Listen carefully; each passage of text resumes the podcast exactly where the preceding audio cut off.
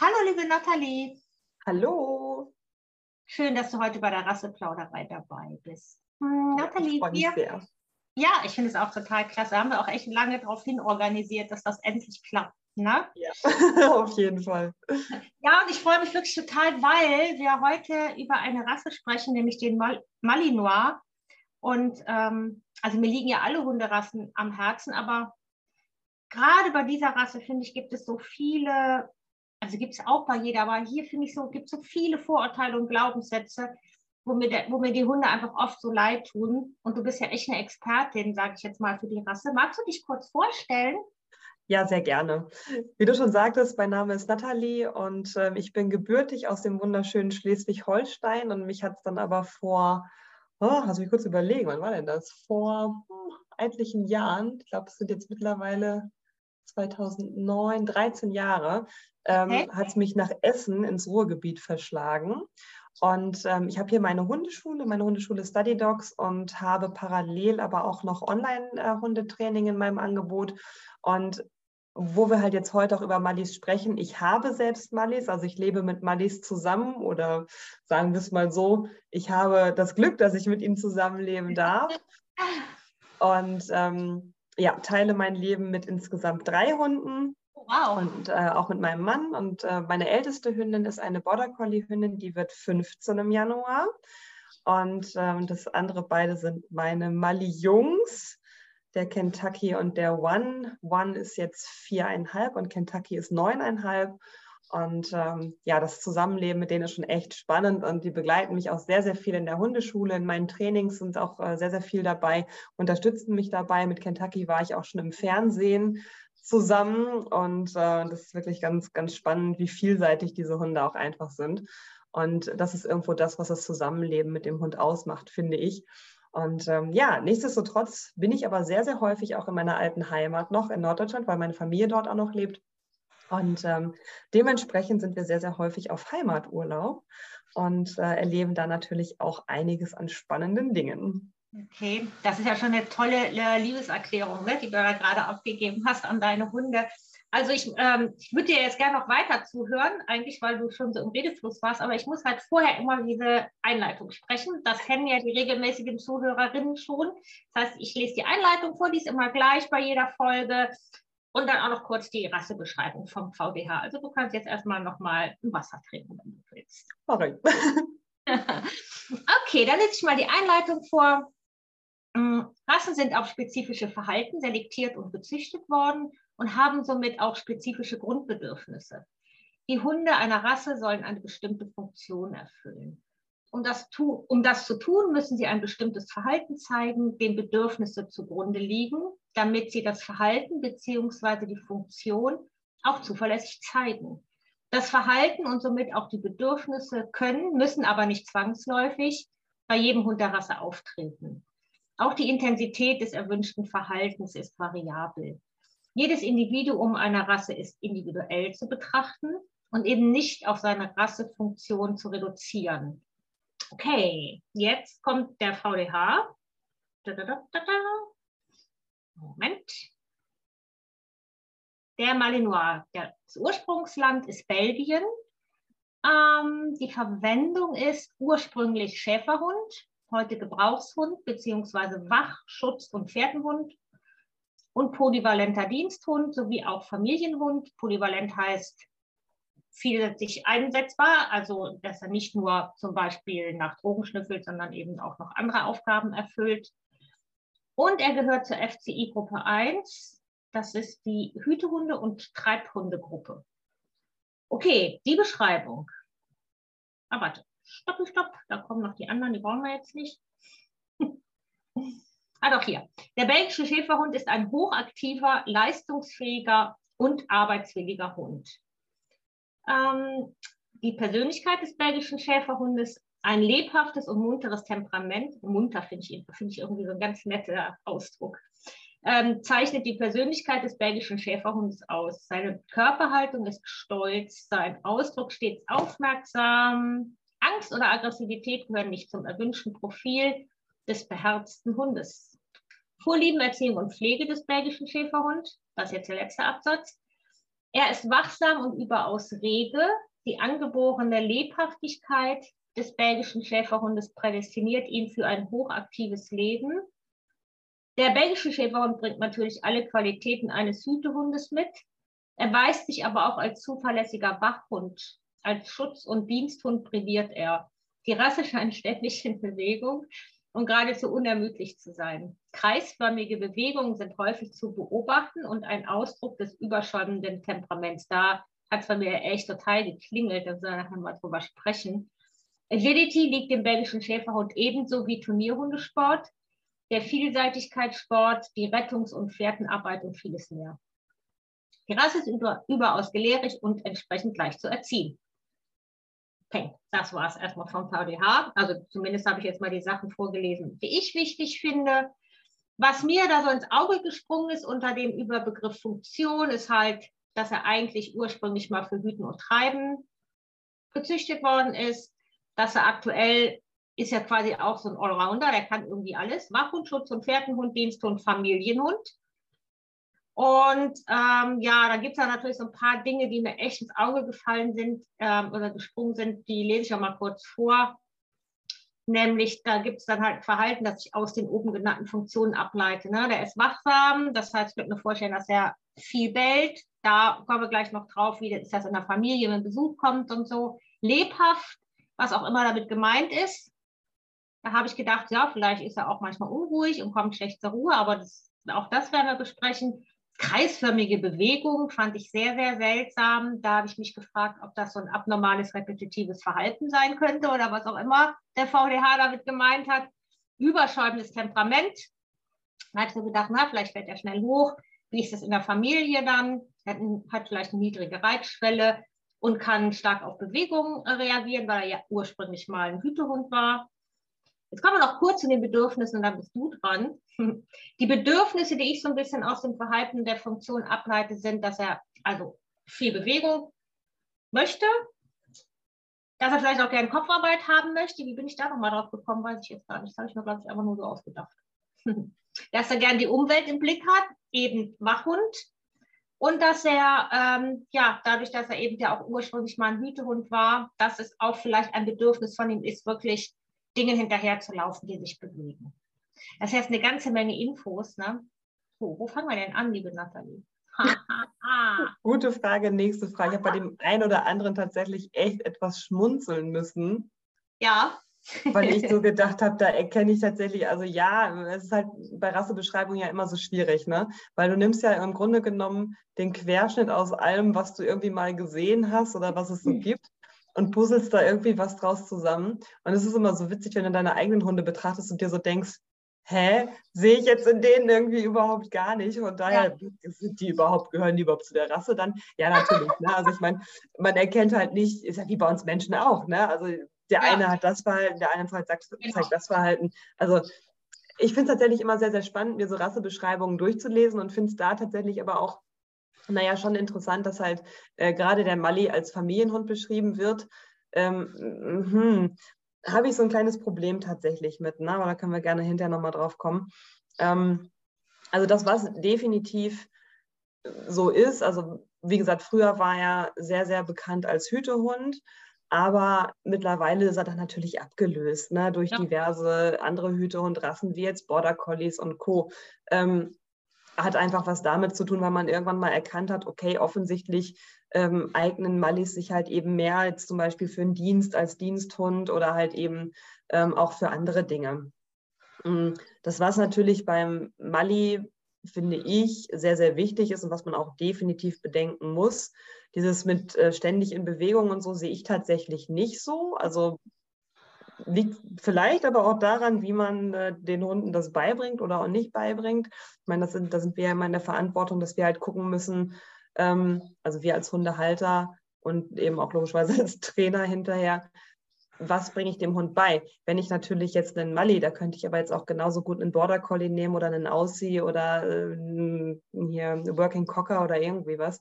Ähm, wenn ich die jetzt den ganzen Tag natürlich nur auf Action habe, also nur mit denen in Bewegung bin und immer mehr und immer mehr und immer mehr denen anbiete, an äh, Bewegungen, umso mehr wollen die natürlich auch. Und ich meine, es wird ja hinterher irgendwann so zu einer Sucht wie jetzt bei einem Sportler auch. Das ist ja, wenn, wenn äh, die Sportler irgendwann, ich, sage, ich sehe das halt hier viel, ich jogge zum Beispiel nicht und ich weiß, dass viele Menschen joggen und äh, das wird ja auch irgendwann zur Sucht. Ne? Also das ist ja auch so was. Und deshalb machst du das gar nicht erst. Damit, Nein, genau deswegen, aus dem Grund mache ich das nicht.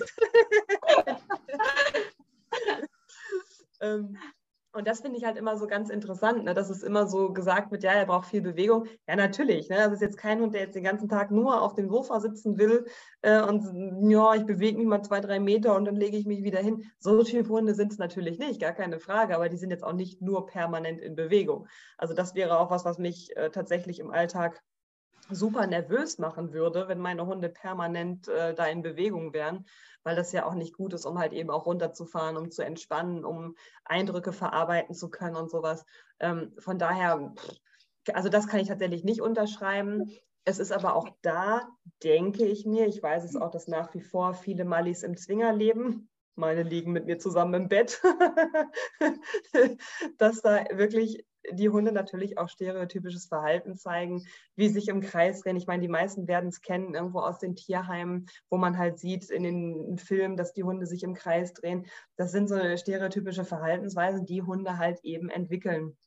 Und ich könnte mhm. mir vorstellen, dass das halt definitiv damit auch ähm, durchaus gemeint ist. Wie gesagt, es ist halt kein Hund, der jetzt nur auf dem Sofa sitzt und der glücklich ist, wenn er jetzt, ja, weiß nicht, drei Meter gehen kann, sondern klar, die wollen Bewegung haben und sie müssen auch Bewegung haben.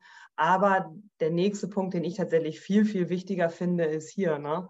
Die wollen mhm. vom Kopf her beschäftigt werden, die wollen arbeiten dürfen, die wollen ihr Hirn einsetzen, die wollen ihre Intelligenz einsetzen ähm, und wollen dementsprechend natürlich auch gefördert werden. Und das tatsächlich finde ich noch mehr als jetzt ähm, nur auf die Bewegung das zu reduzieren. Also ich glaube nicht aus meiner Erfahrung heraus jetzt, dass ein Mali glücklich ist, wenn ich jetzt in Anführungszeichen nur mit dem Joggen gehe und mehrere Kilometer mit denen da am Tag jogge.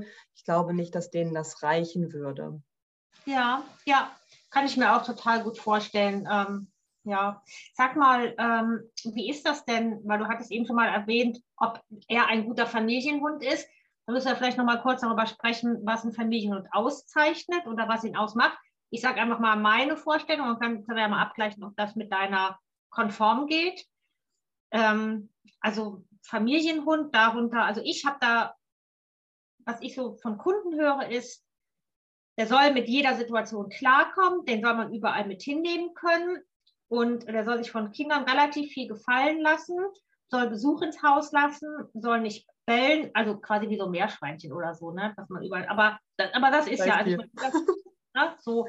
Und habe ich so gedacht, ja, also das erfüllt ja sowieso irgendwie letztendlich erstmal gar keinen Hund, aber gibt ja durchaus Hunde, wie vielleicht der Mali auch, die halt dafür gezüchtet worden sind. Und ich habe auch das Gefühl, dass die Zucht immer mehr dahin tendiert, dass sie quasi immer reaktiver werden. Das heißt, dass sie auf kleinere Reize immer heftiger reagieren. Was jetzt nicht negativ gemeint ist, sondern kann ja durchaus erwünscht sein, wenn ich, wenn ich den im Sport führe oder als Diensthund habe. Wo ich aber denke, das ist halt in der Familie schon auch dann sehr anstrengend, weil klar, man kann viel Ruhe trainieren, aber ich mache halt aus solchen Hunden auch keinen Bernardiner oder so. Ne? Ähm, wie siehst du das?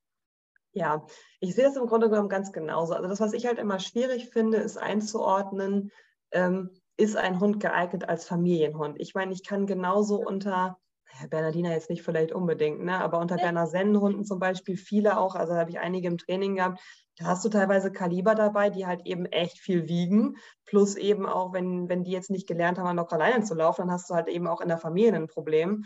Ähm, oder aber wenn die nicht gelernt haben, zur Ruhe zu kommen, sich irgendwo hinzulegen auf ihre Decke und da wirklich auch ihre Sicherheitszone haben, das finde ich immer ganz, ganz äh, wichtig bei, ja. bei einer Familie mit Kindern ähm, dann ist es halt einfach mit jedem Hund, finde ich, schwierig. Und ich würde jetzt zu keinem Hund sagen, dass er der perfekte Familienhund ist. Einfach aus dem Grund, wie du es anfangs auch schon sagtest, jeder Hund an sich ist halt auch einfach echt noch individuell dabei. Und äh, ich kann solche Hunde dabei haben und kann aber auch solche dabei haben. Und manche eignen sich mehr ähm, für eine Familiensituation jetzt und manche halt eben nicht so doll. Mhm. Das, was ich tatsächlich aus meiner Erfahrung sagen kann, die wenigsten Mallis werden tatsächlich in Familien gehalten, sozusagen, also wenn man so sagen kann. Ja. Ähm, das, was ich aber tatsächlich sehr, sehr spannend finde, ist, dass äh, viele Malis, die ich kenne aus dem Freundes- und Bekanntenkreis, die sind total tiefenentspannt, einfach weil sie es so gelernt haben. Plus, weil sie halt ganz gezielt auch auf ein gutes Nervenkostüm gezüchtet sind, aber ja. eben auch als junge Hunde, gerade im Welpenalter, auch echt viel schon kennengelernt haben. Ne? Wenn ich so überlege, der, der One, mein Jüngster, der ist mit vier Kindern groß geworden. Also der ist, der ist quasi in, eine Großfamilie sozusagen reingeboren worden und für den war das von vornherein völlig normal, dass da Kinder um ihn rumturnen ähm, die durften jetzt auch nicht alles mit den Welpen machen, ganz klar. Ne? Also ich meine, das ist ja, ein, finde ich, immer ein ganz, ganz wichtiger Punkt, dass jetzt nicht nur, weil ein Hund ein Familienhund ist, dass ja, die Kinder ja. Genau. damit machen dürfen, was, was sie wollen, sondern ganz im Gegenteil, dass es da halt eben auch klare Richtlinien gibt und der Hund halt eben auch die Möglichkeit hat, sich zurückzuziehen. Aber ganz ehrlich, neben dem könnte wirklich äh, eine Bombe explodieren. Das wird ihn nicht interessieren. Ne? Weil der das halt einfach von klein auf kennt, weil dann wurde was hin und her geworfen, dann wurde was fallen gelassen, dann waren diverse, was man ja für Kinder nun mal auch hat, wie für Welpen auch, diese Lichtreflexspiele da, diese Sachen, die alle leuchten und Musik machen und, und, und. Also äh, tatsächlich finde ich schon, dass ein Hund durch eine gewisse Genetik mitbringen kann, sich eher zu entspannen in so Situationen, es aber natürlich auch erlernen kann, gar keine mhm. Frage. Aber ich würde jetzt nicht pauschal sagen, der und der Hund wäre jetzt eher ein Familienhund als ein Mali jetzt zum Beispiel. Ne? Okay. Wichtig finde ich tatsächlich eher, dass man halt wissen muss, was für einen Hundetyp habe ich da. Ne? Gerade mit der Reaktivität, was du schon sagtest. Klar, die sind von 0 auf 200 innerhalb ja, von ein paar Sekunden. Einfach weil es so gewollt ist. Ne? Das ist aber im Grunde genommen gleich, ob ich jetzt einen Mali habe oder ob ich einen Border Collie habe ähm, auch Border Collies sind jetzt nicht die idealen Familienhunde, weil die halt auch durchaus anfangen, die Kinder zu hüten, auch mal reinzuzwicken und sowas. Ne? Ähm, und das finde ich halt ein ganz, ganz entscheidender Faktor, dass man jetzt nicht sagt, ach naja, der kann das schon lernen. Ich glaube, jeder Hund kann es lernen, wenn man es geschickt anstellt und halt eben auch sich genau informiert, was hat der Hund alles kennengelernt als Welpe in den ersten Wochen. Aber nichtsdestotrotz denke ich, man muss sowieso immer ein Auge drauf haben. Also immer, wenn du Kinder und Hunde zusammen äh, in einem Haushalt hast, sozusagen, musst du immer ein Auge drauf haben, musst immer gucken, dass der Hund wirklich auch zur Ruhe kommen kann. Meine zum Beispiel, also der Kentucky äh, kennt so jetzt, also der kannte keine Kinder von, von Welpe an, einfach weil bei uns dann im Bekanntenkreis oder Familienkreis gab es halt eben keine Kinder. Der ist jetzt, wie gesagt, neuneinhalb. Und äh, meine Schwester hat zwei Jungs. Der eine ist äh, fünf, wird sechs und der andere ist zweieinhalb. Und der ist total tiefenentspannt mit denen. Ne? Also wo man ja eigentlich denken würde, na, das hat er nie kennengelernt. Aber trotzdem einfach aufgrund seiner Genetik interessiert ihn das nicht. Ja, ich finde das total wichtig, weil du hast das jetzt relativ häufig gesagt, ähm, aufgrund seiner Genetik. Da wollte ich, ähm, warte mal, äh, ich halte das mal gerade im Kopf, ich mache mal gerade eine Klammer auf, schreibe da mal Genetik rein, Klammer zu, weil ich wollte noch vorher noch was sagen.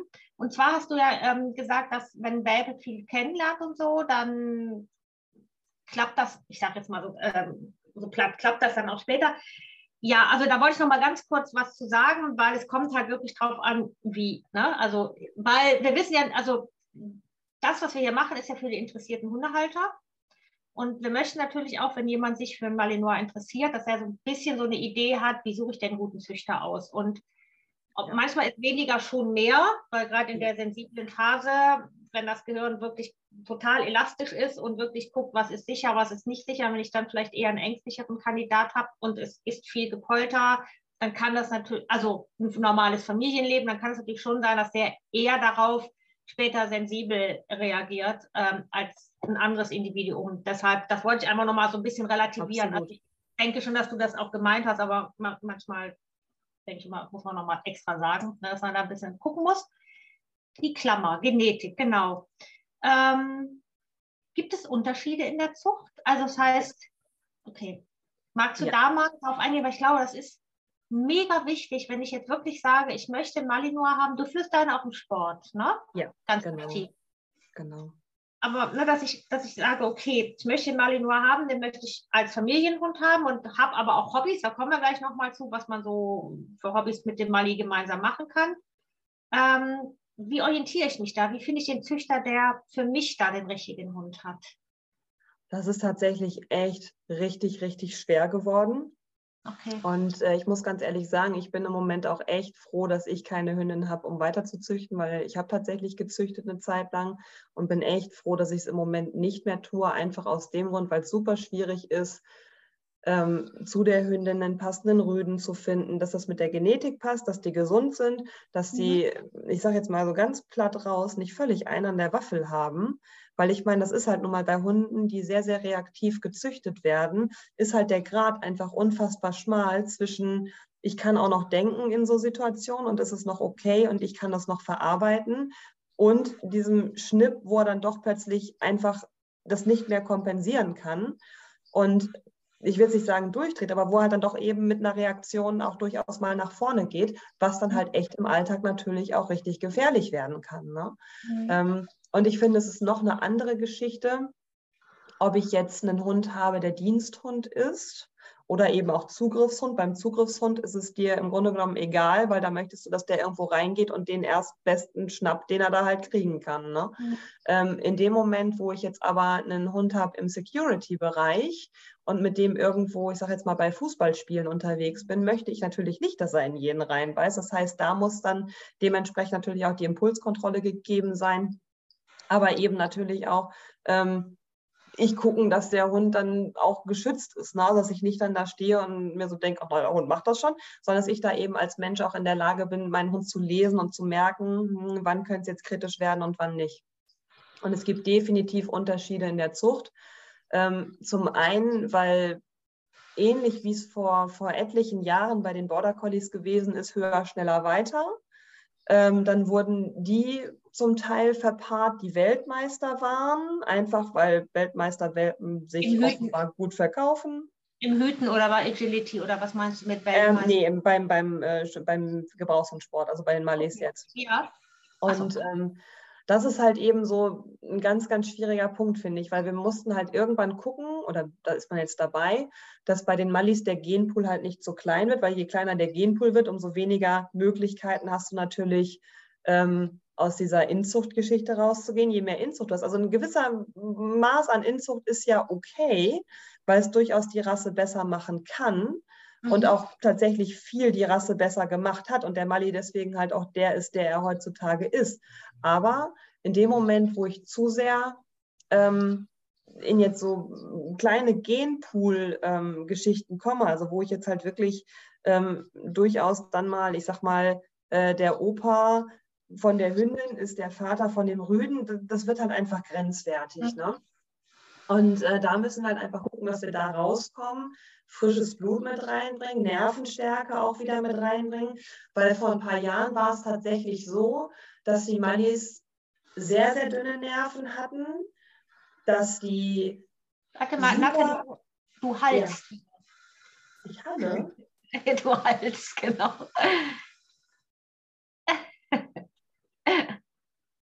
Oder ist es besser jetzt? Ja, super, kannst weitersprechen. Weißt du noch, wo du warst? Ich habe es mir gemerkt. Sehr dünne Nerven hatten. Genau. Ähm, das war zum Teil so gewollt für den Sport, ne? weil klar, die Hunde kannst du super gut trainieren, die sind halt sofort auf Zack, aber es ist halt für die Rasse an sich nicht gut, weil so Hunde in eine Familie zu geben, wäre halt Quatsch, das ist brandgefährlich. Und ähm, da muss man halt wieder hin, dass man frisches Blut hat, dass andere Nerven, also wirklich stärkere Nerven, wo die Hunde, oh, okay, mhm, also jetzt nicht wie ein Bernardiner natürlich, das wird man bei denen nie erreichen, das wäre auch schade, aber dass die schon gelassener reagieren in so Situationen und nicht sofort nach vorne schießen. Also das heißt, dass man so ein bisschen darauf guckt, dass sie dass die Reaktivität nicht mehr ganz so extrem ist, ja. wie, wie es im Moment so ist. Okay. Genau, und dass die Nerven halt einfach auch wieder stärker werden, dass die Hunde ja einfach, also ich meine, viele sehen das oft gar nicht so, ne? aber ich habe halt viele Mallis im Training, die echt ein sehr, sehr dünnes Nervenkostüm haben und dann fällt plötzlich ein Blatt vom Baum und äh, die sind dann völlig, oh, da ist ein Blatt vom Baum gefallen, Hilfe, Hilfe, was mache ich denn jetzt? Und das ist natürlich was, was einfach im Alltag super schwierig ist. Ne? Ich meine, wir leben nun mal in einer Welt, wo halt logischerweise Blätter vom Baum fallen, aber halt eben auch Menschen sich bewegen, Radfahrer vorbeifahren, Jogger vorbeikommen, Kinder durch die Gegend rennen und, und, und. Ne? Ähm, und da kannst du halt einfach einen Hund nicht gut halten, der so dünne Nerven hat. Das ist bei uns Menschen ja auch so. Wenn ich jetzt nur mit ja. dünnen Nerven durch die Gegend laufe, dann wird es halt echt irgendwann grenzwertig, ja. Das ist ja auch interessant, weil so erlebe ich ja, so erlebe ich die, Belg die belgischen Schäferhunde allgemein. Und, ähm, und dann ist ja spannend, dass im VDH-Rasselexikon steht, Angst oder Aggressivität gehören nicht zum erwünschten Profil des beherzten Hundes. Und Angst und Aggression sind ja quasi Reihenhausnachbarn und dass Hunde dann halt ähm, wirklich extrem sensibel auf Reize reagieren und natürlich auch schnell gelernt haben, wenn ich ein bisschen Angst habe und ich gehe nach vorne, geht das alles weg, dann ähm, ist das natürlich wirklich schwierig, mit solchen Hunden zusammenzuleben. Und worauf ich auch noch mal, ähm, ich habe noch mal eine Klammer im Kopf gemacht. Ich finde immer bei den Schäferhunden allgemein und beim Malinois ganz besonders, was ich so beobachten kann, wird sehr viel, ähm, ja, ich nenne ich das Härte oder Gewalt benutzt im Training.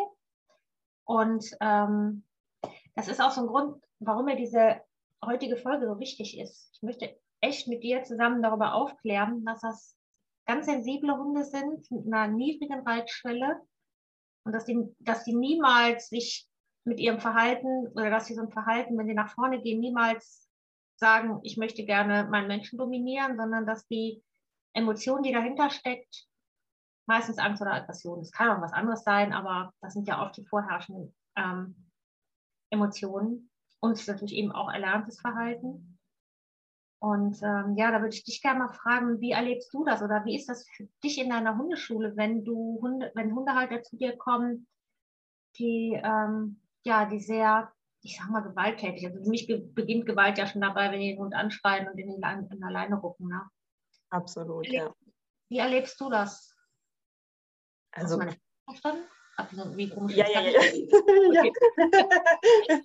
ich musste nur einen kurzen Moment drüber nachdenken, ja, weil tatsächlich. Äh, also so Leute kommen tatsächlich fast gar nicht mehr zu mir, weil die halt genau wissen, wie ich arbeite und das halt wirklich eher Plus für mich das ist, was ich tue.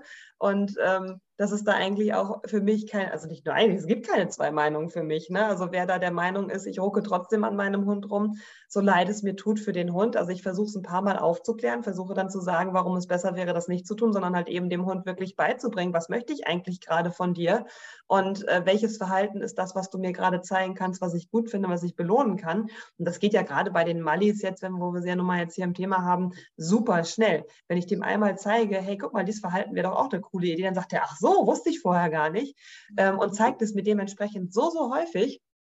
Und da muss ich ganz ehrlich sagen, also so, so Anfragen habe ich tatsächlich überhaupt gar nicht mehr. Mhm. Okay, ja, weil es ja auch so, also nicht nur, dass es für die Hunde wirklich ähm, eine Quälerei ist, und die werden ja dann auch wirklich irgendwann, weil sie eben so reaktiv sind, wirklich schnell gefährlich. Ja, total, total dass bei einem gewissen Auslöser Ihr Sozialpartner auch noch ähm, sehr unangenehm wird, dann wird das natürlich auf den Auslöser projiziert und ähm, dann hat man recht schnell diese Schäferhunde, die dann auch äh, sehr, sehr, sehr gefährlich werden können, weil sie einfach gelernt haben, ich muss da mal reinbeißen, damit es mir besser geht. Genau. Ja. ja. okay, aber das war mir jetzt einfach wichtig, das nochmal ähm, wirklich in dieser Folge zu betonen. Also Gewalt hat bei keinem Hund oder was zu suchen natürlich und bei den Schäferhunden wirklich erst recht nicht. Und es ist ja irgendwie noch so so eine traditionelle Meinung. Ne? Also keine Ahnung. Ich weiß, ich weiß also, bei den Diensthunden scheint es ja auch langsam ein bisschen besser zu werden mit, der, mit dem Training. Aber das ist so ein Thema, da kenne ich mich eigentlich nicht so mit aus. Okay. Aber es ist tatsächlich genau das, was du sagst. Es tut sich mhm. was. Also die letzten Jahre hat sich extrem viel getan. Ja. Und natürlich wird es immer nach wie vor die ein oder anderen geben, egal in welchem Sportbereich und egal bei welcher Rasse du schaust, wo mhm. halt doch noch ähm, mit Gewalt und aversiv halt auch trainiert wird.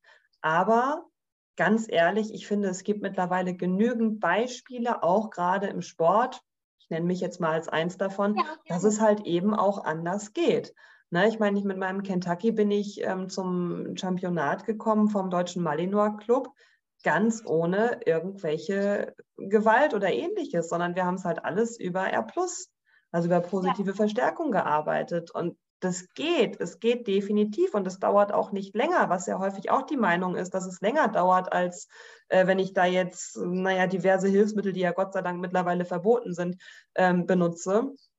Ähm, das dauert halt nicht länger. Es geht genauso schnell. Ich muss halt einfach nur, ich selber, den Plan haben, wie kleinschrittig gestalte ich es? Also wie kleinschrittig braucht der Hund das, damit er genau versteht, was soll ich da eigentlich? Und ich meine, also ich finde, das ist, es ist immer so gemein, also das heißt gemein, aber na schon. Also was ich mir teilweise alles anhören musste, weißt du, so damals noch blond, ich meine, mittlerweile bin ich ja nicht mehr ganz so blond, aber äh, damals blond, habe dann die Landesmeisterschaft mit Kentucky gewonnen, so von wegen, ja, du mit deinem Positiv und mm, das geht ja nicht, das klappt ja nicht. Ja, dann gewinnt er die Landesmeisterschaft, geht zum, zum Championat, ist auf der DVG-Bundessiegerprüfung gewesen. Also ich meine, äh, der hat alles irgendwo mit mir erreicht, was wir erreichen konnten. Und äh, also ich finde es immer so schade, wenn es dann einfach so von den alten Eingesessenen noch so verteufelt wird ähm, dass halt eben positives Training da angeblich nicht funktioniert, was totaler Quatsch ist, weil die Hunde sind hochintelligent, die sind super sensibel. Also ich meine, wenn ich einem, eine Giraffe beibringen kann, Medical Training zu machen, wieso sollte ich dann nicht einem Mali ja. beibringen können, äh, dass man loslassen kann in so einem Ärmel zum Beispiel, äh, ohne den da irgendwie zu drangsalieren. Ne? Also das ist Ah, das wäre nämlich jetzt meine Frage gewesen, welchen Sport äh, du machst mit ihm. Das ist ganz spannend. Sagst du mal, denn ich, also ich kenne das unter Schutzhundesport, aber wahrscheinlich heißt das heute anders irgendwie. Ja. genau, Schutzhundesport war irgendwie vor 30 Jahren oder ja, so. Ich genau. Sorry. Ja, alles gut. Also das, wir machen es tatsächlich nicht mehr, weil er mittlerweile da in, in Rente sozusagen ist, ähm, weil er ist halt einfach neuneinhalb, da muss er nicht mehr in dem Sport laufen. Das ist halt der ja einfach zu schnell. Aber er hat Gebrauchshundsport gemacht, sehr, sehr aktiv mit mir. Wir machen derzeit sehr, sehr viel Nasenarbeit im Bereich Fährtenhund. Mhm. Ähm, aber halt auch so hobbymäßig im Bereich Scent Detection, das mache ich mit beiden Jungs. Und, Sagst du, was ähm, das ist für die Zuhörerinnen, die sich. Das, die das äh, Scent Detection. Ähm, Scent Detection ist im Grunde genommen, können wir uns so vorstellen, wie ähm, die Spürhunde beim Zoll, die jetzt mhm. nach mini kleinsten Drogenpartikeln zum Beispiel suchen. Ne? Und äh, wir suchen jetzt nicht nach Drogen, also falls jetzt hier irgendwer von irgendwelchen Behörden zuhört, wir suchen nicht nach Drogen, sondern wir haben da andere Dinge, die unsere Hunde suchen dürfen, weil das wäre natürlich nicht so zielführend. Ja. Ähm, aber das ist wirklich die Suche nach ganz, ganz kleinen Partikeln.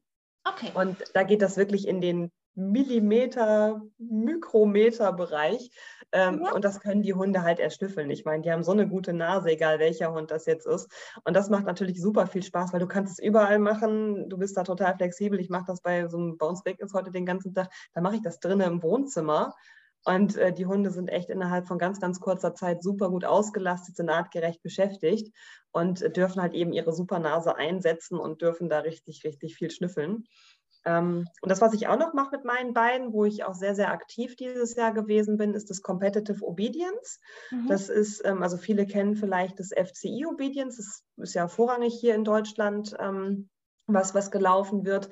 Und das Competitive Obedience unterscheidet sich so ein kleines bisschen, weil wir ein bisschen andere Übungen haben, ähm, weil wir aber auch, und das finde ich einen ganz, ganz großen Vorteil daran, Trainingsrunden laufen dürfen. Also das heißt, wir dürfen mit unserem Hund, wenn wir jetzt eine Prüfung gemeldet haben, in den Ring reingehen und wenn wir jetzt feststellen, oh, mein Hund braucht jetzt hier gerade ein bisschen Hilfestellung oder irgendwie, ich möchte dem gerne ein bisschen Sicherheit geben, weil er vielleicht auch nicht so sicher ist im Ring, ähm, also in dieser Prüfungssituation, und dann kann ich halt sagen, ich möchte gerne Training machen und dann hole ich ein Spielzeug raus, spiele mit meinem Hund, gebe ihm die mhm. Sicherheit, die er haben kann, kann halt auch die Übungen, die in dieser Prüfungsstufe dann vorgesehen sind, mit meinem Hund trainieren. Und das gibt den Hunden immer noch so ein gutes Gefühl. Ne? Ich habe das mhm. jetzt mit äh, Kentucky zum Beispiel sehr, sehr viel gemacht, weil wir ähm, uns fehlen quasi noch zwei sozusagen Qualifier, also zwei Qualifikationen für die aller, allerhöchste Klasse. Das ist die Klasse wo dann die Profis sozusagen drin laufen, die hinterher auch sich dann ähm, zur Crafts qualifizieren und da dann quasi ähm, auf der höchsten Meisterschaft laufen dürfen.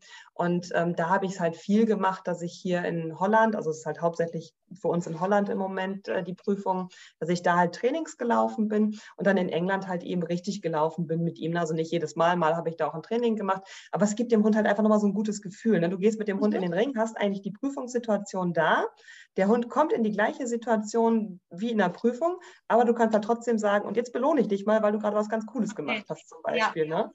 Und du siehst einfach, finde ich, wie die Hunde wirklich drauf warten, so, oh, wann kommt es jetzt, wann kommt es jetzt, wann kommt es jetzt? Und das hält halt so die Spannung und die Motivation einfach aufrecht. Und mhm. äh, ja, da bin ich dieses Jahr sehr, sehr aktiv gewesen mit meinen Ja, ja wie schön. Herzlichen Glückwunsch. Du hast ja schon echt viel Danke. erreicht mit deinen Hunden. Ne? Super. Und wir können auch nochmal, bevor wir jetzt nochmal zu den eher persönlichen Fragen kommen, auch noch ganz gerne mal so ein bisschen Werbung machen, weil ich glaube, du bietest das Scant Detection auch als Online-Training an. Habe ich nämlich gesehen, fand ich auch mega spannend, aber ich kann auch nicht alles machen irgendwie. Aber ähm, das habe ich mal. mir auch immer gedacht. ich habe auch immer, ich kann doch nicht alles machen. Doch. aber ich habe ja nur einen Hund und der ist ja klein. Ja. Ich, wir, unser Hauptthema ist tatsächlich Medical Training, weil er sich halt ähm, extrem, also er will sich von Fremden gar nicht anpassen, bla bla und so weiter. Und da liegt unser, da mache ich auch eine Ausbildung als Medical Trainerin. Und wenn ich cool. jetzt, also ich lasse ihn halt, was, was er super kann, ist so kleine ähm, 1 Cent Münzen suchen in der ganzen Wohnung und anzeigen. Ja, also das ist richtig gut, ne? Also schon so ein bisschen machen wir das schon, aber naja, wenn ich die Bilder sehe von den Wallis, die da an den Holzscheiten und, und dann, das finde ich schon auch super. Ne? Okay, aber mach gerne mal kurz Werbung und wir verlinken dann auch deine, deine Sachen, aber erzähl ruhig mal, was du da anbietest in dem Bereich. Sehr, sehr gerne. Genau, also Scent Detection, ich sagte es ja schon, es ist wirklich wie die Arbeit bei den Spürhunden beim Zoll. Also wirklich, wir gehen da in den Bereich von ganz, ganz kleinen Partikeln, äh, die die Hunde lernen zu suchen wichtig ist mir halt eben echt immer dabei, man kann es überall machen. Ich bin jetzt nicht irgendwie darauf angewiesen, dass ich da äh, einen Platz zur Verfügung habe, dass ich da irgendwie besonderes Equipment habe. Das kann man wirklich mit den Sachen machen, die man zu Hause hat. Und vor allem mir ganz, ganz wichtig, es geht mit jedem Hund, weil jeder Hund hat eine Nase, jeder Hund kann schnüffeln. Der eine ein bisschen besser als der andere. Es liegt aber daran, weil die Hunde oft ungeübt sind in der äh, Nasenarbeit. Und ähm, da habe ich einen Scent Detection Kurs für Einsteiger, aber auch einen für Fortgeschrittene, ähm, sodass halt wirklich die Hunde ganz, ganz kleinschrittig lernen können, wie sie ihre Nase einsetzen, dass wir aber auch als Mensch wissen, wie kann ich das hinterher eigentlich nutzen? Ne? Also wie, wie kann ich das übertragen? Und dann so, oh, mein Hund kann ein Auto abschnüffeln zum Beispiel. Ne? Das sind auch so Sachen, die wir da mit drin haben, weil ich das einfach sehr, sehr wichtig finde. Ähm, ich habe in dem Bereich auch eine Trainerausbildung, also eine Sand Detection Trainerausbildung für äh, Trainerkollegen in dem Bereich. Die nächste startet jetzt im Februar nächsten Jahres. 2023. 2023, genau, ja. ganz wichtig, weil hat man ja genau. vielleicht später noch. ja, genau. Und oh. ähm, da finde ich es halt eben ganz, ganz wichtig, dass wir als Trainer auch einfach die Möglichkeit haben, unseren Kunden und den Hunden was anzubieten, was halt flexibel ist. Ne? Ich brauche keinen Hundeplatz, ich kann das mobil machen, ich kann es wirklich überall machen, ich kann ähm, meine Geruchsartikel mitnehmen auf einen Spaziergang. Also ich kann es wirklich, egal wo ich gerade bin, ich sagte es ja schon, ich bin halt sehr, sehr häufig in Norddeutschland und äh, mache halt logischerweise Pausen mit meinen Hunden zwischendurch. Und dann suchen wir halt mal eben kurz was, weil es halt eben nicht großes Equipment braucht, nicht viel Zeit braucht. Das geht so, so schnell. Und ein ganz, ganz wichtiger Punkt, ähm, finde ich, man kann es halt auch mit einem Hund machen, der sich zum Beispiel gerade verletzt hat, der vielleicht nicht ganz gesund ist. Senioren können es machen. Also meine 15 Jahre alte, sie ist ja noch gar nicht 15, sie wird ja erst 15, aber ähm, will sie ja nicht älter machen, als sie ist. Oh, sie hört es ja nicht, sie ist schon fast taub. ähm, aber die hat das tatsächlich auch noch sehr, sehr lange gemacht, bis sie dann ein Vestibularsyndrom bekam und das Ganze ein bisschen schwieriger wurde. Aber das ist sowas, was ich halt doch zwischendurch immer noch mal mit ihr mache und, und was halt eben ein Seniorhund super gut machen kann, auch wenn er sich vielleicht nicht mehr so gut bewegen kann, also nicht mehr so beweglich ist. Das kann ich drinnen auf wirklich einem Quadratmeter machen. Und eben auch mit Welpen kann man das super gut machen für die Konzentration ist es super gut. Also ich finde, die, die alle meine Hunde, die bisher von klein auf irgendwas in Richtung Nasenarbeit und gerade in dem Fall besonders Scent Detection gemacht haben, die können sich unfassbar gut konzentrieren. Selbst wenn ich jetzt irgendwo mit denen auf einem Parkplatz mal unterwegs bin, sogar dachte, naja, versuche ich mal hier. Ähm, am Anfang ist es natürlich noch schwierig, aber je mehr ich das mit denen mache und je mehr sie dafür belohnt werden, umso mehr sagen sie, ach so, das geht halt auch überall, na praktisch. Ja. Und ähm, umso mehr fördert das natürlich auch so die Bindung zu mir, plus halt eben auch ähm, die Zusammenarbeit mit mir. Ne? Dass die Hunde wirklich überlegen, hm, gehe ich jetzt dem Reh hinterher oder gehe drüben zu, was weiß ich, Nachbars Fifi? Ähm, oder bleibe ich jetzt tatsächlich bei Frauchen und mache mit der was, weil es könnte ja sein, dass wir zusammen irgendwo auf die Suche gehen. Ne? Ja. Ähm, und das finde ich ein ganz, ganz wichtiges Thema, dass man sich da als Hundehalter wirklich bewusst macht, was ist eigentlich artgerechte Beschäftigung für meinen Hund? Also was wäre das, was mein Hund den Tag über tun würde? Das wäre halt nur mal schnüffeln. Und da ja. macht halt definitiv Scent Detection absolut Sinn. Genau. Sehr schön und ausführlich erklärt. Vielen Dank. Also ähm, du schickst wir, wir verlinken das in der Videobeschreibung. Ne? Und ich habe deshalb bei deiner Schilderung gedacht, naja, das ist natürlich auch schön, wenn ich denn jetzt wirklich zum Beispiel Malinois wirklich rein als Familienhund halten will, dann kann man das natürlich auch, wenn man mit den Kindern im Wald ist, kann man dem Hund dann vielleicht auch ein bisschen Beschäftigung bieten. Ne? Also Absolut. von daher ist das auch eine gute Idee. Sag mal, Nathalie, jetzt kommen wir mal zu diesen persönlichen Fragen. Warum hast du eigentlich Malis? Ich musste ein bisschen schmunzeln, als du mir diese Frage schon vorab geschickt hast und habe so gedacht, wie bin ich da drauf gekommen? Eigentlich gar nicht. Okay. Weil tatsächlich ist es so gewesen, dass ich, äh, meine erste Hündin war eine Border Collie Mischlingshündin aus dem Tierheim. Meine zweite war dann äh, meine Jenna, die jetzt 15 wird im, im Januar nächsten Jahres. Und äh, tatsächlich habe ich dann durch Jenna meinen jetzigen Mann kennengelernt, der eben einfach Mallis hatte. Ah, okay. Ja. Und irgendwie auch, dann habe ich so gedacht, naja, das ist ja irgendwie spannend. Und das war für mich total spannend zu sehen, dass tatsächlich Border Collies und Mallis sich gar nicht so sehr unterscheiden. Ich habe erstmal gedacht, so, naja, die sind bestimmt total unterschiedlich. Eigentlich tatsächlich gar nicht, bis auf dass die Mallis halt eher dazu neigen würden, in irgendwas reinzubeißen als die Border Collies jetzt zum Beispiel. Mhm. Die Border Collies würden eher zwicken, die Mallis würden schon mal ein bisschen doller zubeißen. Das liegt aber auch daran, weil die einfach eine größere Schnauze haben und dementsprechend mehr ja, Kraft haben. Und die sollen es ja auch letztendlich tun. Also ich meine, dafür Richtig. sind sie dann ja auch da, die sollen ja packen. Und ich meine, die, wenn, ich lebe das ja in der Hundeschule auch oft, die, das wäre auch echt noch wichtig zu erwähnen, je höher die Erregung, umso mehr kommen die auch ins Beißeln, auch in, in die Arme ihrer Menschen und so. Und auch das hat nichts mit Dominanz zu tun, sondern die fangen halt einfach an, ihre Erregung darüber abzubauen. Ne? Absolut, absolut. Und das finde ich einen ganz, ganz wichtigen Punkt, den du sagst, ähm, dass man da halt eben auch natürlich gucken muss, kann der Hund sich entspannen. Ne? Also, das, also bei mir ist Entspannung eins der größten Themen, sowohl bei meinen eigenen Hunden, aber eben auch bei Kunden, die mit ihren Mallis zu mir kommen, dass die Hunde lernen, ich kann mich auch mal entspannen. Und das halt wirklich in Form von, du kriegst eine Schleckmatte, du kriegst einen gefüllten, darf ich das überhaupt sagen, das Wort mit dem K? Ich glaube schon, ist einfach, ist ja unbezahlte Werbung. Also wir sagen mal unbezahlt ähm, also halt irgendwie, du kriegst einen gefüllten Kong oder du kriegst, weiß ich nicht, was von mir. Ne? Also das sind so Sachen, finde ich, ähm, die muss man sich natürlich darüber im Klaren sein. Eigentlich bräuchte das jeder Hund, aber diese Hunde halt noch einen Ticken mehr, um halt eben sich dran runterfahren zu können. Ne?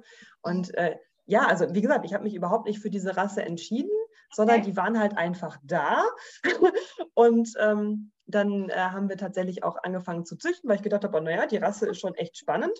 Ja. Und ähm, das, äh, dann ist eine Hündin bei meinen Schwiegereltern geblieben, wo ich so gedacht habe, ach ja, die ist auch, hm, doch, entwickelt sich ganz gut, ganz prima. Dann hatten wir 2013 ähm, einen Wurf, wo mein Kentucky raus ist.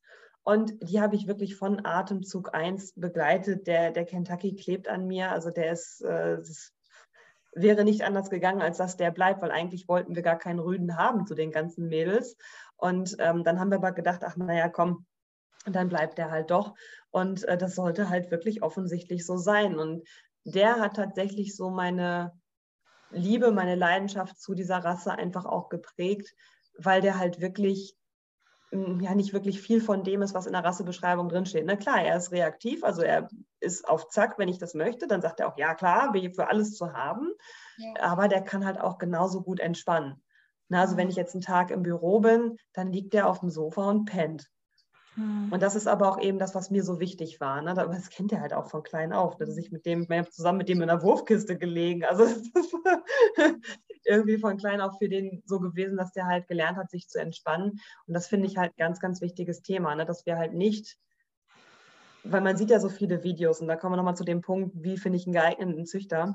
Ja. Ich finde ganz, ganz schlimm, diese Videos, wo, die, wo man sieht, wie die Mali-Welpen so in Hosenbeinen hängen und die Leute finden das alle total toll.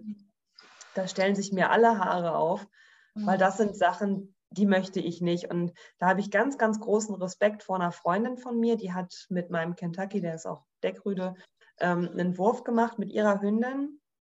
Die Welpen komplett klar, also wirklich überhaupt nicht überdreht, gar nichts. Wirklich richtig, richtig tolle Hunde, super Nervenkostüm. Und die hat halt wirklich von vornherein mit denen trainiert, dass in irgendwas reinbeißen einfach ja keine Option ist, sondern dass es andere Möglichkeiten gibt, dass man halt in ein Spielzeug reinbeißen kann und, und, und, aber halt eben nicht in, in Hosenbeine oder Ärmel oder irgendwie was. Und diese Welpen konnten tatsächlich, als sie dann, äh, ich glaube mit acht Wochen, einer ist ein bisschen länger geblieben, weil er ins Ausland ging, ähm, die konnten dann locker alleine laufen, die konnten Sachen ausspucken, die konnten irgendwie schon was alleine bleiben, die waren stubenrein, also alles, was man sich halt so wünscht. Ne? Mhm. Und das finde ich ganz, ganz wichtig. Also ich persönlich würde niemals einen Hund nehmen aus einem Wurf, wo ich solche Videos sehe, weil ich da echt ein Thema mit hätte, weil ich meine, wie gesagt, meine Schwester hat Kinder, die Hunde begleiten mich in der Hundeschule zu Seminaren und, und, und. Da möchte ich halt nicht, dass dann doch plötzlich mal irgendwie so, oh, da rennt einer weg, ich renne mal hinterher. Das können wir halt einfach nicht gebrauchen in dem Moment. Ne? Und da würde ich tatsächlich, bitte, bitte, bitte achtet darauf, wenn ihr ähm, so Videos seht, überdenkt nochmal, ob ihr da wirklich euch einen Hund herholen wollt, beziehungsweise guckt euch an, was wird sonst noch mit denen gemacht, lernen die auch zur Ruhe zu kommen und, und, und. Ne?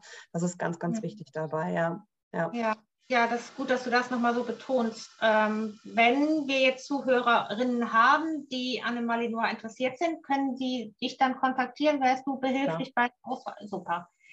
Ähm, also ich finde ja, dass, äh, oder ich frage nochmal anders, für wen ist ein Mali geeignet und für wen nicht? Also ich habe jetzt nochmal so ein bisschen aus deiner Beschreibung oder aus dem, was du so erzählt hast, wie du mit deinen Hunden zusammenlebst und wie die so sind, habe ich so herausgehört, dass man auch, das sind ja also auch sehr, sehr, sehr feinfühlige Hunde. Ja. Wie natürlich alle, aber ich habe da schon so das Gefühl, dass man da wirklich mit viel Trainingssachverstand rangehen sollte und ähm, über, über Trainieren, so über mit Erregungskurven und Erregungswellen und Entspannung ähm, wirklich, wirklich viel Ahnung haben sollte. Deshalb wirklich meine Frage, wem, fangen wir mal so an. Wie sieht für dich der perfekte Mali-Halter aus? Wem würdest du so einen Hund empfehlen? Das ist echt schwierig und ich finde es eine ganz, ganz schwierige Kiste und das hat echt Gründe, warum ich gesagt habe, ich bin froh, dass ich im Moment nicht züchte, weil du guckst den Menschen immer ja auch nur vor den Kopf, auch als Züchter und ich hätte echt Schwierigkeiten damit, wenn mein Hund irgendwo landet, wo er dann doch vielleicht äh, aversiv trainiert wird und so weiter. Ähm, es ist echt schwierig zu sagen, finde ich. Also das, was halt absolut wichtig ist, der Mensch sollte über Lerntheorie Bescheid wissen. Also er sollte wissen, wie kann ich dem Hund kleinschrittig Dinge beibringen. Ähm, der Mensch sollte wissen, dass das ein Hund ist und halt eben kein Kuscheltier für die Kinder. Der Mensch sollte wissen, dass der Hund eben auch einen Rückzugsort braucht, wo er sich selbst entspannen kann, wo er sich runterfahren kann. Ganz, ganz wichtig aber natürlich auch bei den Mallis, dass man sich darüber im Klaren ist, dass diese Hunde gefördert werden wollen und auch müssen aber dass halt eben Ruhe auch ganz, ganz wichtig ist. Also meine Hunde zum Beispiel haben jetzt kein Problem damit, so wo ich im Krankenhaus war zum Beispiel, ja, dann passiert den Tag über für die eigentlich nicht viel, außer wir gehen raus, dann dürfen sie ein bisschen mal was suchen und das ist fein und dann ist prima. Ne? Also da passiert halt auch einfach mal nicht viel. Oder auch als ich aus dem Krankenhaus rauskam, ähm, da ging halt einfach noch nicht so viel und das ist für die Hunde vollkommen okay. Und das müssen Hunde aber auch lernen, dass es okay ist, dass halt nicht jeden Tag äh, 24 mhm. Stunden rund um die Uhr nur Action stattfindet, sondern eben auch dieser Gegenpool äh, von Entspannung ganz, ganz, ganz wichtig ist. Das muss man als Mensch aber wissen. Wenn ich jetzt einen Mali habe, natürlich könnte ich meine auch nachts um zwei wecken und sagen, wir machen jetzt was zusammen und die sagen sofort, ja klar, auf jeden Fall, ist gar kein Problem. Mhm. Sollte man aber nicht tun, sondern die Hunde sollten halt eben auch die Zeit haben, sich runterzufahren wenn ich jetzt einen sehr, sehr hektischen Alltag habe als Mensch, sollte ich mir auch überlegen, ist ein Mali da das Richtige oder wäre es dann doch sinnvoller, mir was anderes anzuschaffen oder, naja, vielleicht mit einem Knopf im Ohr von steif. Ne? Mhm. Ähm, weil das finde ich einen ganz, ganz wichtigen Punkt, dass wir mal gucken müssen, würde so ein Hund in meinen Alltag passen? Möchte ich, also ich meine, ich könnte mit meinen, wenn ich es denn wollen würde, auf den Weihnachtsmarkt gehen. Ich will es nicht. Also ich will selbst nicht auf den Weihnachtsmarkt und meine Hunde wollen es auch nicht. Aber es wäre theoretisch machbar.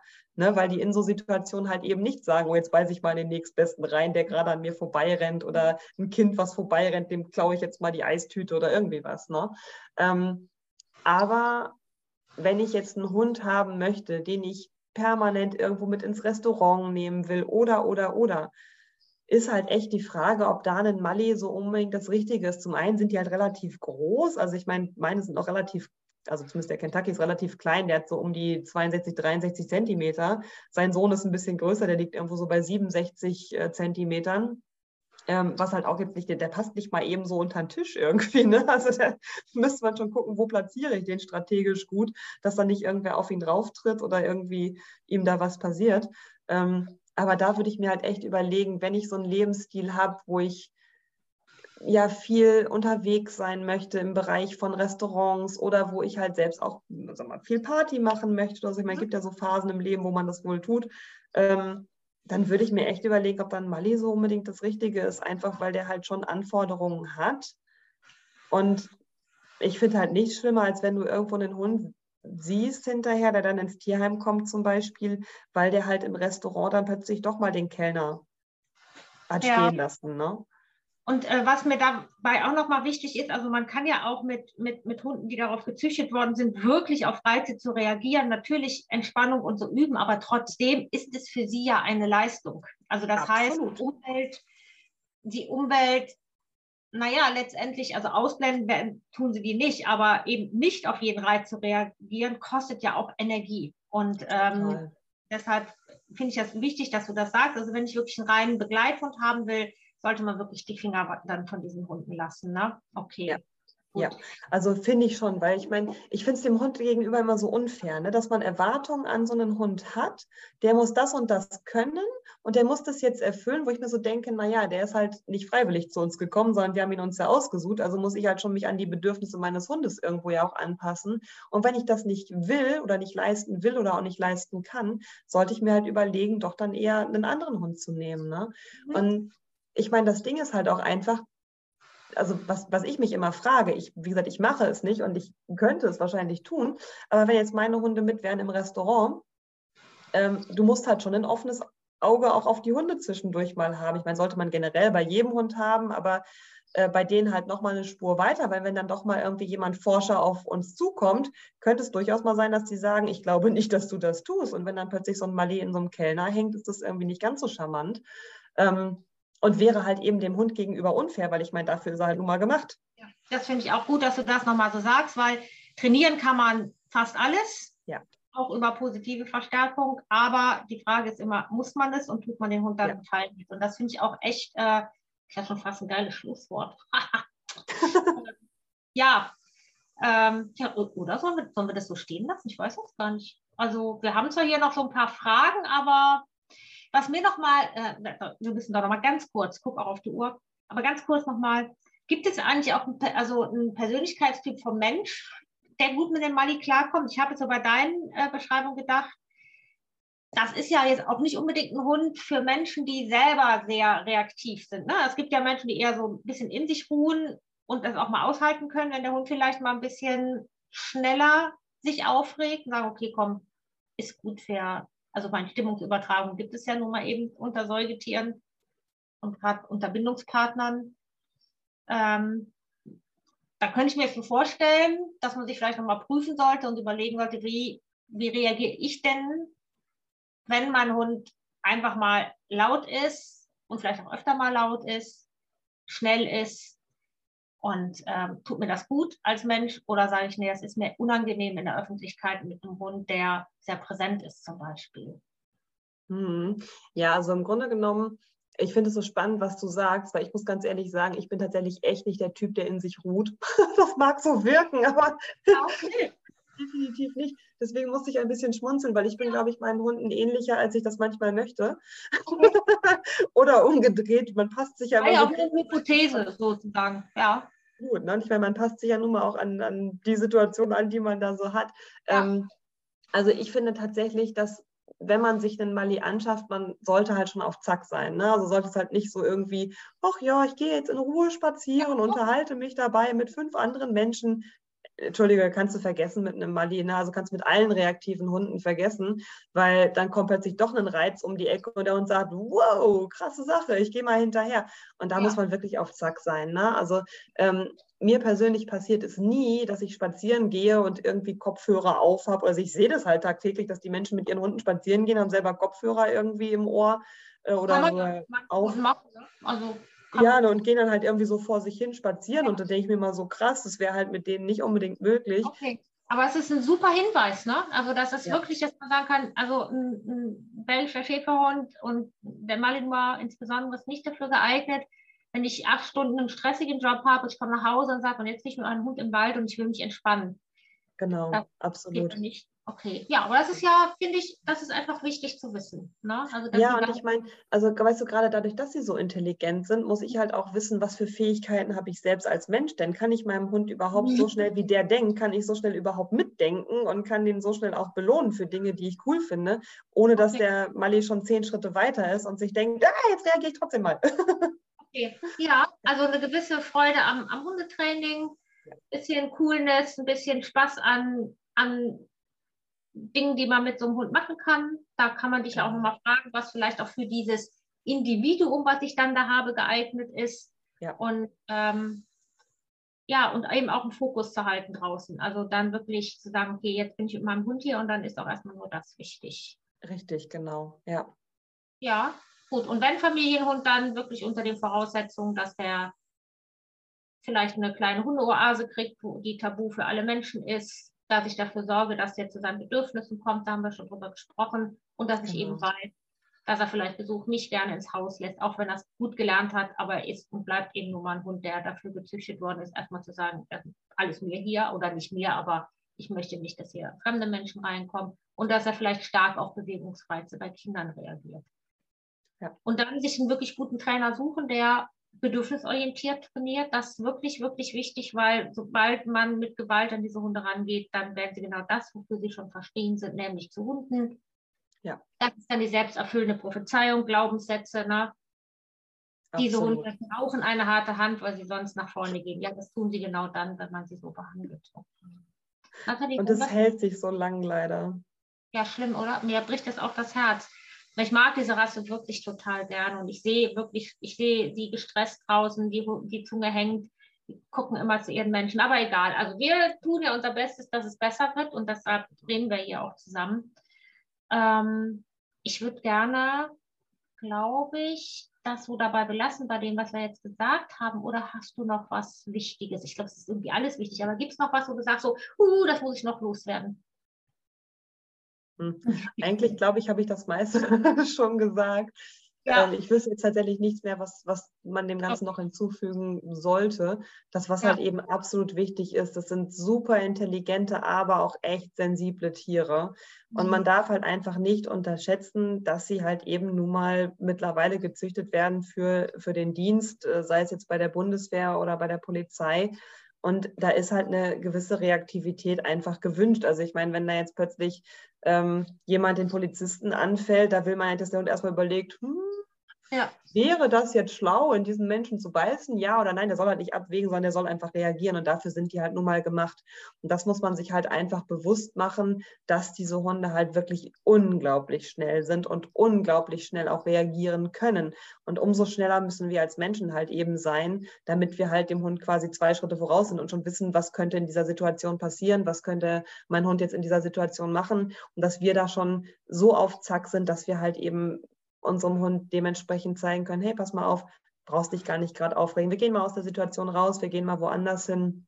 Wir machen gerade mal was anderes. Das finde ich tatsächlich sehr, sehr wichtig. Ne? Also, dass, dass wir da uns ganz bewusst machen, es sind halt keine Hunde, die dafür gezüchtet worden sind, den ganzen Tag auf dem Sofa zu liegen. Das ist so. Okay. Ja, okay, also okay, das finde ich doch war, kam mir jetzt sehr deutlich rüber und dass man eben auch im Training großen Wert darauf legt, gerade bei den Welpen, dass sie die Umwelt als sicher empfinden und dass ja. sie eben Menschen, die sich bewegen, eventuell als Auslöser kennen, können, kennenlernen, dass sie dann sofort ein anderes Verhalten zeigen und nicht hinterherlaufen, sondern dass man, dass, dass sie sagen, okay, da bewegt sich einer, ich gucke mal meinen Mensch an, komm, wir machen irgendwas anderes zusammen. Absolut, ja, ganz ja, genau. Okay.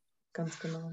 Gut, dann, ich würde aber auch gerne nochmal, glaube ich, äh, gern mit dir nochmal über den Sport sprechen. Machen wir aber nicht mhm. heute. Ich weiß, dass das auch für viele so ein kontroverses Thema ist. Ja. Äh, mich interessiert das auch. Ich habe überhaupt keine Ahnung davon. Ähm, da können wir gleich nochmal drüber quatschen. Jetzt mache ich nochmal gerade Werbung in eigener Sache. Also für alle Zuhörerinnen, die das jetzt hier sehen oder auf, auf Spotify kann man es ja auch hören als Podcast unter Oliver. Ähm, ich würde mir total wünschen, wenn ihr das Video liked, wenn ihr es teilt, wenn ihr kommentiert und bei Spotify würde ich mich über am liebsten über eine 5-Sterne-Bewertung äh, auch freuen. Und zwar aus dem Grund, damit sich die Reichweite erhöht. Also das ist so für mich ganz wichtig ähm, und für mein, ähm, also ja, warum mache ich das? Mache das, damit diese Infos, die wir, die ich hier mit vielen Gästen bespreche, wirklich ähm, unter die Menschen kommen. Und das schaffen wir alle nur, wenn, ja, wenn die Reichweite sich erhöht. Fertig.